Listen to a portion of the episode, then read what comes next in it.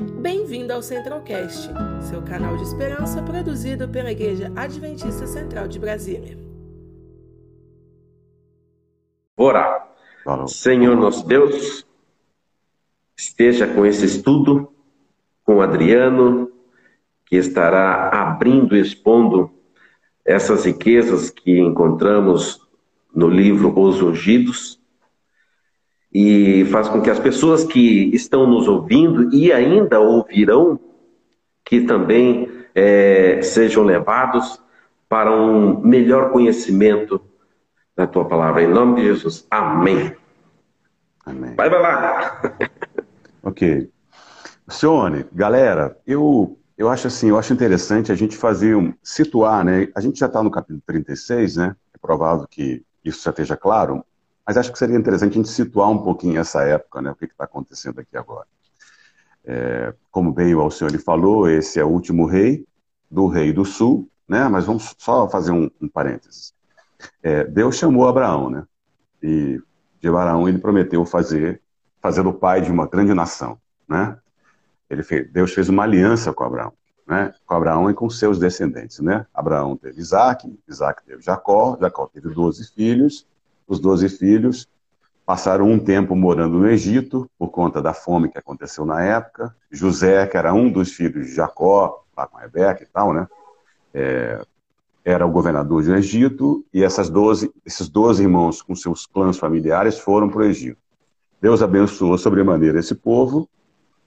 Na época não chamava povo ainda, né? os egípcios então fizeram é, uma perseguição com eles, né, trabalho forçado e tal, para piorar a carga deles, é, porque eles eram muitos, né, e eram maiores, né, tinham mais prosperidade. Pois bem, é, aí Deus chama Moisés, e em Moisés ele lidera o povo, agora então o povo, né, para Canaã, para Canaã terrestre. Acontece todo aquele problema, eles passam em Canaã terrestre e eles pedem um rei. Está me ouvindo, Alcione? Está tudo bem aí? Estou, estou ouvindo, estou ouvindo, tranquila. Ok. Eles pedem um rei e na época o profeta fica chateado com isso. Deus fala, não, você quer um rei, vai ter um rei e tal, tudo mais. Mas Deus evidencia, deixa claro que o reino seria uma coisa boa para eles, não é isso? Uhum. E Moisés, um pouquinho antes de morrer, ele dá aquele, aquele terceiro discurso dele, do povo, né? Ele fala sobre, lá em Deuteronômio capítulo 28, ele fala tanto das bênçãos da aliança, da obediência, quanto das das maldições da aliança em caso de desobediência. Bom, quem é Jeremias, Zedequias? Quem é Zedequias? Bom, é, esse livro, esse, essa história aqui acontece durante o tempo de Jeremias, né? Jeremias era um profeta, um dos profetas, assim como Isaías é contemporâneo um pouquinho a Isaías, que veio um pouquinho antes, né? Algumas dezenas de anos antes ele é contemporâneo de Ezequiel, né? Jeremias uhum. lá em Judá e Ezequiel já estava já no exílio, já né, escrevendo as coisas, né? Eles é. são simultâneos, né? Pois bem, então, é. é. quando você abre o livro de Jeremias, você descobre que o ministério dele, de Jeremias, passou pelos últimos cinco reis de Israel, que foi uhum. Josias, né? Josias foi para Joacás, Joacás para Joaquim, Joaquim para Jeconias, Jeconias para Zedequias. E a história, uhum. e, e, Deus tinha mandado Jeremias falar para aquele povo. Basicamente, qual é a história do capítulo 36? É Deus, uma vez mais, com mais uma metáfora, com mais um jeito de falar, ele dizia para o povo: olha, vocês é, pularam o corriguinho, né? Vocês passaram da conta, né? A, a, coisa não é por aí, né? Então, vocês vão ser exilados. É, a gente não tem ideia normalmente da gravidade da situação. Mas eu queria só mostrar para vocês aqui rapidinho algumas, alguns trechos que eu acho que é interessante vocês verem aqui na Bíblia, é, para falar um pouquinho desse momento aqui, para vocês entenderem a história. Né? Lá no livro de Jeremias, eu vou ler para vocês algumas descrições de Israel dessa época. Né? Porque dois males cometeu o meu povo. A mim me deixaram, manancial de águas vivas, e cavaram cisternas, cisternas rotas, que não retêm as águas. Aqueles dutos de água né, que caem na piscina, estavam rotas, né, estavam viradas, caíam fora. Né? Ainda há muito, que há muito eu quebrava teu jugo e rompia as tuas ataduras, dizia o Senhor. Aí ele fala assim, é, que dizem a um pedaço de madeira, isso é Deus falando para ele, né? Tu és o meu pai, e vocês dizem à pedra, tu me geraste, pois me viraram as costas e não o rosto, mas em vindo angústia, dizem, levanta-te e livra-nos. Onde, pois, estão os teus deuses, para que tu mesmo te finalizaste? Se você pegar aqui, cada capítulo de Jeremias tem N eh, descrições dessa época, né? Dessa época muito, muito, assim, pródiga, né? De pecados mesmo, né? Lá em Ezequiel, por exemplo, no, no, livro de Ezequiel, que é contemporâneo, ele 33, versos 31, fala abominações que Israel cometeu, né? Idolatria, uhum. adultério, violência, sacrifício de filhos, animais, comida de animais imundos, né? Abuso de poder, injustiça social, prostituição, orgulho, blá, blá, blá. É, olha, era um, era um tempo muito parecido com o de hoje, né? A diferença é que, é que aquele povo era o povo, em tese, da aliança, né? O povo escolhido de Deus, né? uhum. né? Então, e, e, e, Jeremias mesmo fala muito de três atores, né? Fala dos sacerdotes, fala dos príncipes, dos profetas e do povo. E esses quatro estavam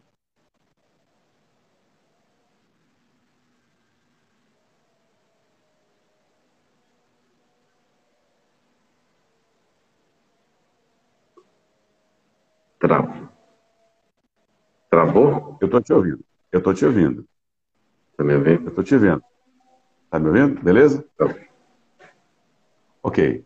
Zedequias é, tinha total confiança do rei de Babilônia, né? Tinha sido, né? Estava lá, ele tinha a oportunidade de conquistar o respeito de muitas autoridades. Se ele tivesse feito isso, aqueles dentre o povo que já tinham sido levados pra, como escravos para a Babilônia teriam recebido maior liberdade. Ele, ele vai à Babilônia, né? Ele vai, chega lá, ele faz um, um concerto, né? Dá a palavra de honra dele, querer ser leal a Nabucodonosor. Por quê? Porque o que, que, que, que Jeremias falava? Falava assim, olha, Deus quer que vocês aceitem esse jugo, quer que você aceite esse exílio, vocês vão para lá. É, chega até a dizer assim, olha, vai ser um exílio assim, vocês vão construir casas, vocês vão habitar nelas, vocês vão plantar jardins, vão buscar prosperidade e vão orar ao, ao Senhor em favor da cidade para onde vocês vão. Quer dizer, era uma cidade do pagã, né? Era uma cidade idólatra. Isso teria muito orgulho daqueles naquela época, imagino eu, né? Ah, nós temos o templo, nós somos a tribo de Davi, né, etc., né, descendentes de Davi e tal. Bom, Jeremias, é, por meio de Jeremias, Deus aconselhou Ezequias e toda a nação que se submetessem pacificamente ao domínio temporário da Babilônia. Mas não foi isso que aconteceu, né? Eles, é, Satanás sempre levanta contrafação, né? levantou falsos profetas que vieram com a mensagenzinha bastante calminha, não, que nada, esse Jeremias está doido, papo furado. O negócio é o seguinte: o jugo da escravidão logo seria quebrado e a nação voltaria ao que era antes. Né? E aí isso gerava dificuldade do povo de aceitar a mensagem de Jeremias também. Né? Muito embora Deus falava várias vezes para eles. Né? Houve caso, aquele Ananias, né? é o caso aqui, né? que é o profeta que aparece, uhum. fala, vai, arranca o jugo do, que Deus tinha mandado Jeremias colocar no pescoço, né? Jeremias fala que ele vai morrer e depois de um tempo ele morre, né? Isso tudo era é. evidência é. clara, né? Uhum. Quem tinha a verdade, né? Então, um, um dos, uma das lições que eu acho que a gente deve pensar bem, que, é, que, que tá aqui no, no comecinho do capítulo 36, é um conselho interessante que é, não deixem que os profetas e adivinhos que há no meio de vocês os enganem. Então, a gente sabe que a gente vive num mundo hoje bastante turbulento, né? E há um paralelismo, né? Esses uhum. falsos profetas que haviam no passado existem hoje também, né? E a gente deve buscar, então, a verdade da Bíblia, a narrativa bíblica, que contém a verdade que a gente acredita ser a verdade, né? Para seguir em frente. Bom, é, se os falsos profetas convencessem o povo de que logo seriam libertados, a experiência em Babilônia se tornaria muito mais difícil, né? Por quê? Porque uhum. eles ficariam revoltados para poder voltar logo, né? E geraria problemas com Nabucodonosor, como foi o caso também, né? É. Bom, Deus queria que eles se submetessem e passassem da forma mais agradável possível aquele período de escravidão, mas não foi isso que aconteceu, né? Jeremias, a, a, a o livro fala, né? Continuou a aconselhar o rei e o povo a submeterem os babilônios, e caso se recusassem a servir o rei, eles seriam punidos com a guerra, com a fome e com a peste. Adivinha o que aconteceu? Adivinha? Guerra, fome e peste, né? Esse é o último rei, né? Na verdade, pois é. Se alguma nação colocar o, pescoço sob o jugo do rei da Babilônia, e a ele se sujeitar, aquela nação permaneceria na própria terra, para cultivá-la uhum. e nela viver. Então, repara, tinha. Deus estava à frente do povo e tal, etc. Né? A coisa ficou tão séria que, lá em Ezequiel, acho que é capítulo 10, conta uma história, né, né ao senhor? A gente uhum. vai lembrar isso, né? É, uma, é, um fato muito assim, muito, muito forte, né? É, Deus chama testemunhas que são os anjos, né, com aqueles carros uhum. de fogo lá e tal, né? E Deus, a glória de Deus sai do templo, né? Sai do templo, sai da cidade de Jerusalém, né? E vai, acho que para o monte, acho que é Montes Oliveiras, acho que é esse, né? Montes Oliveiras que ela vai. É um dos montes aí, eu acho que é esse, né? Bom, enfim, a ideia era submeta-se ao rei da Babilônia, seria o castigo mais leve, mas não foi bem assim que aconteceu. Né? Jeremias também fez uso de alguns profetas anteriores a ele, um pouquinho, Oséias, Abacuque, Sofonias. Ó, oh, esses caras também disseram que ia acontecer isso. Você fica confiando nesses caras aí, esse tal de Ananias e outros caras também, né? Pois bem, é, aí conta a história aqui de Jeremias se encontrando com Ananias, né? É essa história que eu contei, né? Que ele, ele fala assim com Ananias: Você quebrou um jogo de madeira, mas em seu lugar você fará um jogo de ferro porém um jogo de ferro sobre o pescoço de todas as nações, para fazê-las sujeitas na boca Nabucodonosor. E falou mais ainda, ó, escute, Ananias, o seu Senhor não enviou, né, você persuadiu essa nação a confiar em mentiras. Por isso, este ano você morrerá, porque pregou rebelião contra o Senhor. Rebelião é um papo muito sério, né? Assim, eu fico pensando, a Bíblia fala, a Bíblia fala que pecado é transgressão da lei, né? Essa é uma definição de pecado, né? A outra definição de pecado é, é que quando você comete injustiça contra o próximo, você está pecando, né? Toda injustiça é pecado. A Bíblia também fala, se você sabe que uma coisa é certa para fazer e você não faz, você está pecando, né? Isso é omissão, né? E acho que a quarta definição é, tudo que não provém da fé é pecado, né? O justo vive pela fé, a Bíblia fala, né? Então eu fico pensando, o que é rebeldia? Rebeldia é, ah, Senhor, você mandou eu fazer desse jeito aí, você tem um jeito para resolver o problema, né? Ah, tá beleza, mas eu tenho outro jeito. Eu acho que eu vou tentar do meu jeito, entendeu? Você é o cara, né? Lembra aquela história? Você é o cara, vai assim no ombro, né? E eu acho que Israel tinha essa ideia, né? É, eu, eu, eu, não li aqui algumas passagens para vocês, assim, de Jeremias, se a gente continuasse lendo, se vocês veriam isso. Eu acho até que convém, sei lá. Deixa eu ver se eu consigo encontrar enquanto eu vou falando, né? É, eles, eles tinham uma, uma ideia muito equivocada, sabe? É, é, tem hora que eles falam assim que eles queriam adorar os deuses de pedra, os deuses de. Enfim, eles eram um povo misturado, né? Quando veio do Egito uhum. lá, e, e, eles entraram em Canaã e se, e, e se, contaminaram com os deuses também daquele local, e né, tinha muita idolatria, né? E, uhum. e o que é rebeldia? Rebeldia é, não, eu faço do meu jeito e tal, né? Então, o meu jeito é diferente do seu jeito. Bom, tudo, tudo, tudo aquilo que a gente faz para resolver do nosso jeito, independente de Deus, sem pedir a Ele a, né, a ajuda, o auxílio, isso pode virar pecado, né? Normalmente vira, né? Uhum. porque Deus tem um jeito certo das coisas fazer, né?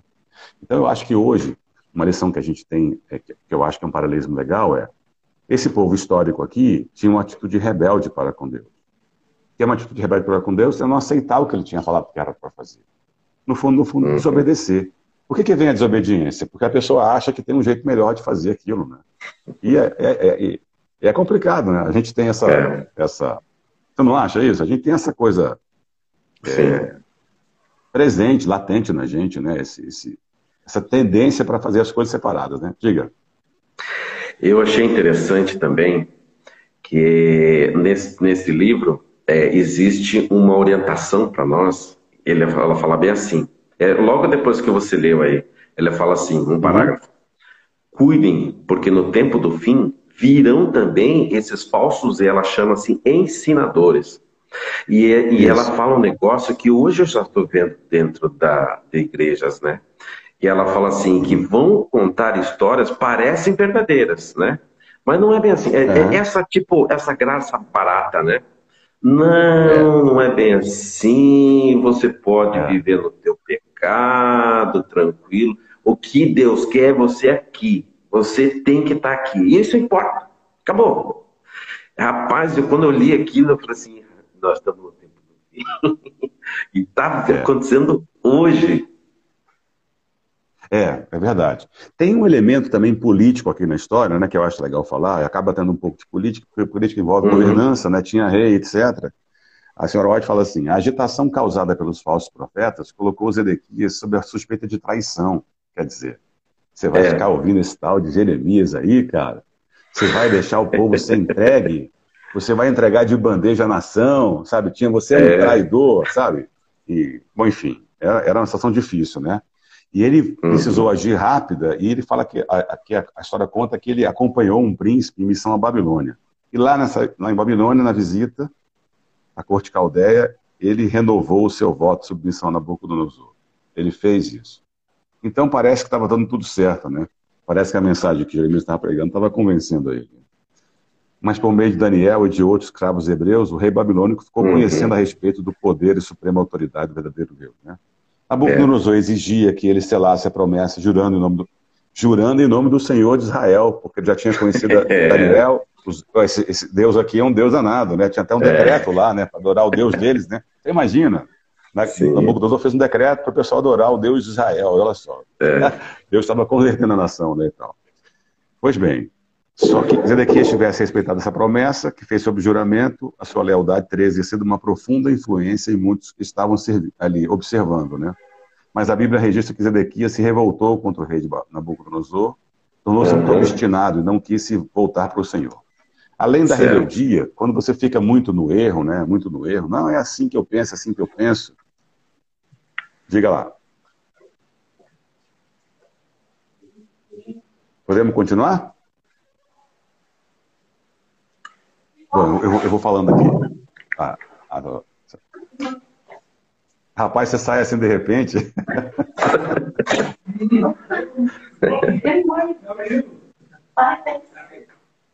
Tá ouvindo? Tranquilo? Posso continuar? Beleza, então tá. Então, ele tornou-se muito obstinado, né? Obstinação é outra coisa que acontece, né? A pessoa fica muito teimosa, né? A pessoa vai endurecendo o coração, né?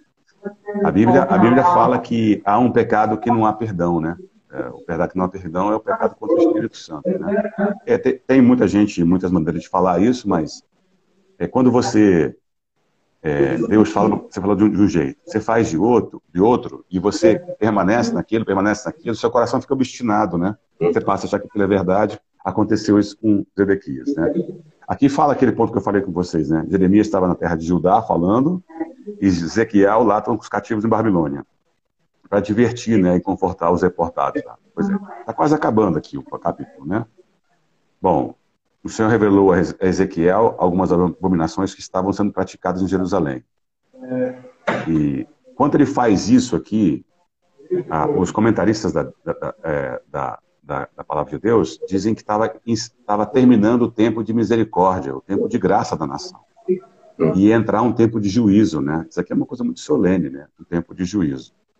E tem esse paralelismo também né, com o Novo Testamento. Né? A gente que vive nos tempos modernos, no Novo Testamento, a gente sabe que em algum momento esse tempo de misericórdia também vai se encerrar. A gente vai ter um tempo de juízo, né? um tempo de juízo, onde Deus de julgar os vivos e os mortos, né? pelas suas obras e pela fé e tal. Bom, é... aí ele conta que, olha só, que 70 homens foram vistos oferecendo incenso diante de ídolos pagãos e levados para dentro do compartimento secreto, dentro do próprio pátio do templo. Ezequiel tem uma visão maior do que essa, né? Isaías também, né? Eles enxergam lá dentro imagens de outros deuses, né? Eles enxergam, eles, é, os profetas enxergam é, que há profetas, que há sacerdotes dentro do templo, né? Adorando o sol, né? De costa, de costa para a entrada do templo, enfim é, dizendo mesmo assim, ó, a gente aqui é um povo idólatra, né? A gente gosta de um monte de deuses também, não é só você não, né? E Deus, e Deus não, não se agrada disso, né? Deus é um Deus criador e tinha feito com aquele povo uma aliança que aquele povo não estava cumprindo. Então acho que é isso. É, o rei de Judá se rebelou contra os profetas, contra a generosidade do rei da Babilônia e contra Deus. Confiou na sua própria sabedoria e buscou a ajuda do antigo inimigo de Israel, que era o Egito. O Egito não pôde ajudar Israel. O Egito já tinha passado, né? Deus, tinha, Deus já tinha levantado a Síria um tempo anterior. Estava levantando Babilônia agora, né? Repara, Deus usou. Eu queria até que você falasse também, viu, senhor? Você não acha isso uma coisa muito assim, muito, muito peculiar, muito pitoresca, uma coisa para a gente pensar mesmo, né? Deus fez uso de um povo pagão. Deus fez uso de um rei pagão. na verdade de dois, né? A Síria lá no Reino do Norte, né? 100 anos antes. E agora Nabucodonosor, né? O Reino do Sul. Para pegar o Reino do Sul é, e, e botar o pessoal, enquadrar o pessoal. Deus estava usando gente pagã, né? E aquele povo foi para lá e ficou 70 anos lá. Eu não quero adiantar muito, não, mas, assim, é, Deus fez, esse, fez três reis dessa nação aqui editarem decretos depois para esse pessoal voltar lá na frente, né? Vai chegar esse, esse momento da história, não quero fazer um spoiler, mas eu fiquei muito impressionado com isso, sabe? A gente hoje, a gente hoje, a gente tem, assim, a gente não pode, a gente não pode perder de vista que é Deus quem julga. A gente, uhum. cabe a nós sermos semeadores da palavra. A gente está aqui, é. eu entendo, né? Não sei se você concorda, eu quero te ouvir também. A semear a palavra. A gente não está aqui para ficar julgando os outros. Repara, aquele povo naquela época pensava assim, eu fico imaginando o profeta daquela época, né? Assim, ah, vamos morar na Babilônia. Nós temos o templo. Nós temos Deus ao nosso lado. Essa aqui é a nação de Israel e tal, etc. E, e, eles, de repente, falando do povo de lá, e quem sabe até fazendo coisas muito piores do que eles, né? A Bíblia chega a dizer até que eles eram mais idólatras do que o próprio povo idólatra de outros lugares. Uhum. Os outros povos idólatras não eram tão idólatras quanto eles, né? Eu acho é. que fica aí uma lição para a gente poder pensar, né? A gente é, que acredita que a palavra de Deus é a palavra de Deus, uhum. a gente que acredita que Deus chama as pessoas ao arrependimento para viver uma vida consagrada com Ele, a gente uhum. deve cuidar para não julgar as pessoas, não fazer um pré-juízo, né? Por isso que eu achei é. interessante você falando sobre o Egito aí, né? É, não é só o Egito que surpreende, não, viu? Outras Sim, nações surpreendem é. também. A gente fica é pensando que é cheio de, fica cheio de juízo, Sim. né? É. Então é isso. A, a, a, história aqui é, ó, Deus tinha dito para o povo, pro povo aceitar o, o, o, exílio, era necessário, como é que era aquela história que o pastor Ronaldo de Oliveira fala? Ir para o cantinho da disciplina, né? Vai para o cantinho da disciplina, vai demorar 70 anos, chegou a dizer isso, o pessoal... E aí apareceram os falsos profetas, enfim, que fizeram todo esse trabalho em contrário, e o reino de Judá acabou para nunca mais voltar, né? Ele nunca mais investe nessa perspectiva humana aqui, ele voltou. E dele para uhum. frente, até Cristo chegar, né? Estima-se aí 450, 500 anos, né? Uhum. Em que. Israel ficou sem profeta, ficou sem uhum. mensagem, ficou sem intervenção de Deus, até que Deus mandou o renovo, né? Que ele disse que ia mandar, que era Jesus. Uhum. Jesus era o rei, né? Era o rei segundo, não segundo a expectativa que eles tinham, né? Que era um rei com delimitações geopolíticas, né? Com mandato, com poder, né? elevando Israel de novo àquela glória que ele tinha. Nunca mais tem uhum. isso aí. Né? Eu acho que são lições importantes para a gente poder pensar. O que, que você acha? É. Eu acho que a gente, é, você muito bem falou, a gente tem aqui é, que se concentrar no aprendizado para ser exemplo para os outros. Que era isso que foi, para isso que existiu Israel, só isso. Era para ser o exemplo. Para todo lugar, todo lugar que fosse, ele seria um exemplo. Então, eu convido você que está nos ouvindo a estudar, a se preparar e a se colocar como exemplo. É. E, e, e, claro que isso que você acabou de falar é um desafio tremendo, né? É muito fácil é, de entender, verdade. mas é, não é tão é. fácil de colocar em prática, né? A gente tem, a gente é ser humano, a gente tem tendências pecaminosas, a gente tem que cuidar com isso, né? Mas você falou uma coisa importante. Uhum. Israel veio ao mundo para mostrar para o mundo assim, olha, tem um estilo de vida aqui que Sim. se você viver esse estilo de vida que eu vivo, ele é bem melhor. Uhum. Quer ver? Olha só como é que é bom você viver dependendo de Deus.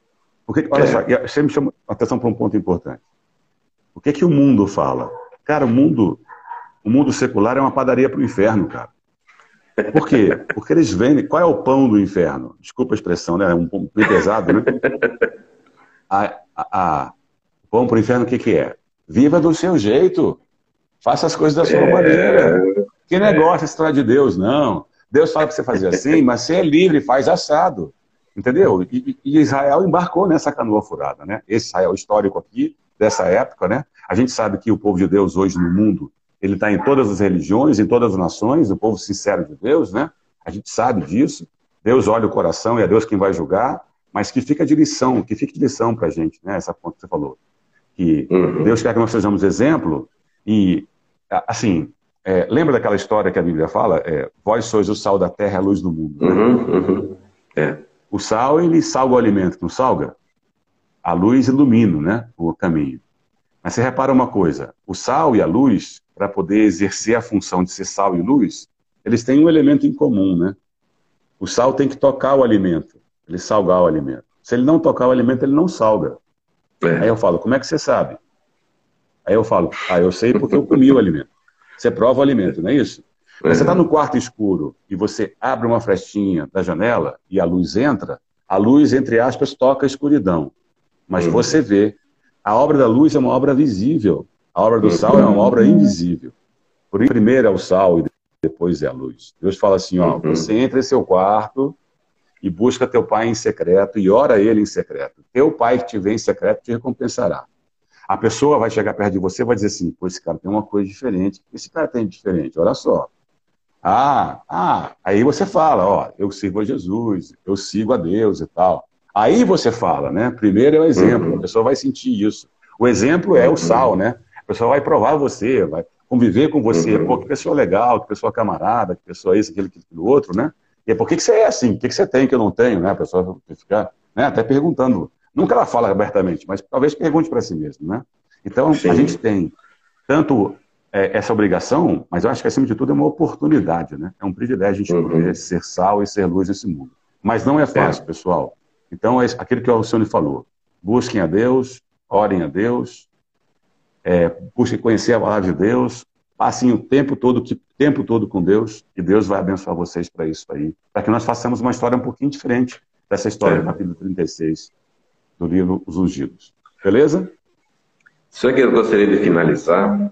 Eu aqui no Egito estou aprendendo muitas coisas. E uma das coisas que eu estou aprendendo que Alá, Alá é Deus, e eles têm um respeito, no meio da rua eles param, eles reverenciam.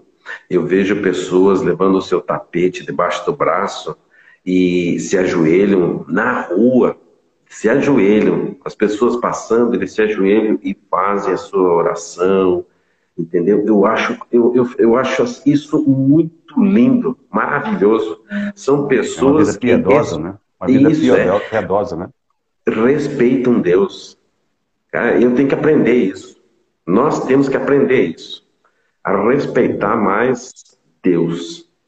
A presença dele. Pode orar? É. Posso sim. Vamos orar então?